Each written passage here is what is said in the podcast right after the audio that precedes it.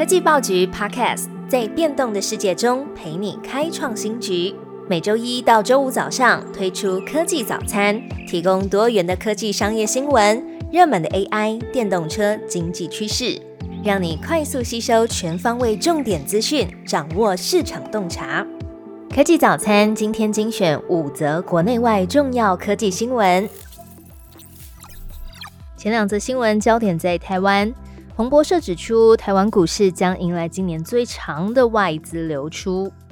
全球对于科技产品的需求疲软，投资者也重新评估投资的组合。彭博社报道，继全球基金撤资四十四亿美元，台湾股市将会出现一年来最长的月度资金流出。报道指出，外资连续第四个月撤出对于台湾的投资，原因是 AI 热潮降温，美国指利率上升。根据报道，台湾的股价指数比六月的高点下跌了百分之七，其中呢，权重最大的股票台积电就下跌了一成。彭博资讯策略师 Marvin Chen 表示，美国殖利率和美元走强，导致新兴的市场资产吸引力正在降低，也进而影响到台湾的股市流动。他也补充，在一月份台湾的总统大选之前呢，台湾的市场还将面临额外的地缘政治波动。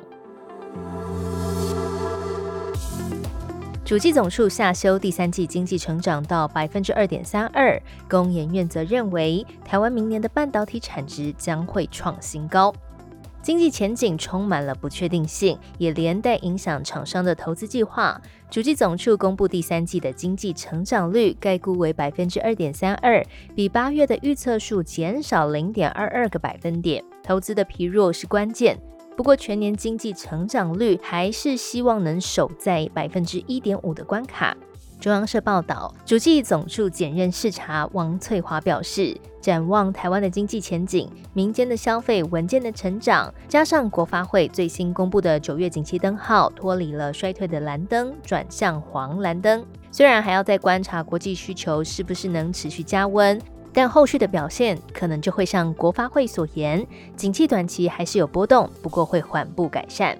同时呢，更新另外一项台湾的经济数据，工研院产科国际所预期，明年的半导体产业景气有望回升，全球半导体产值将来到五千八百零九亿美元，年增百分之十二点六。产科国际所经理范哲豪也表示，AI、高效能运算等应用的需求持续推升。台湾半导体也许可以摆脱市况不佳的情势，预估二零二四年的产值会创新高，达到四点九兆美元。范哲豪表示，半导体设计的方面，通讯应用持续主导半导体的市场，而车用的半导体将是未来半导体成长服务最大的应用领域。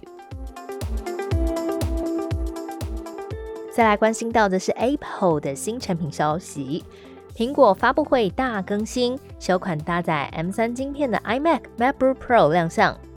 Apple 将三纳米架构导入了 Mac，发表搭载 M3 晶片的新品，十四和十六寸的 MacBook Pro，还有 iMac。根据苹果的官方数据，M3 晶片在 CPU 的核心效能上比 M1 快了三成，而在神经网络引擎方面也比 M2 晶片快了近两成。外媒表示，M3 采用动态快取技术的 GPU，只需要一半的功耗就能带来跟 M1 晶片的相同效能。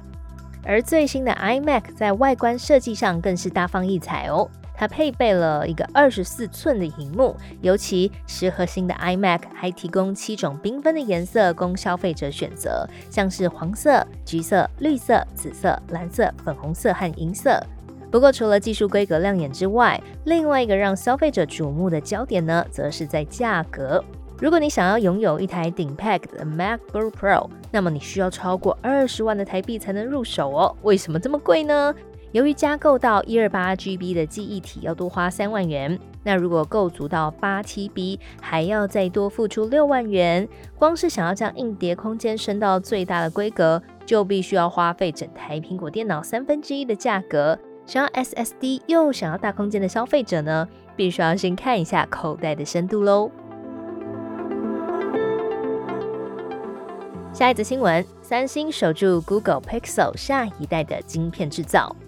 Google 自研晶片 Tensor 前三代都委由三星代工生产，不过日前传出下一代的 G4 甚至是 G5 的晶片可能会让台积电来代工。韩国的每日经济新闻近期就报道，三星已经获得 Tensor G4 处理器订单，将用在明年的 Pixel 9系列手机，还有 Pixel Fold 3。而 Tensor 的 G4 将会使用 SF4P 的制程，也就是第三代的四纳米制造。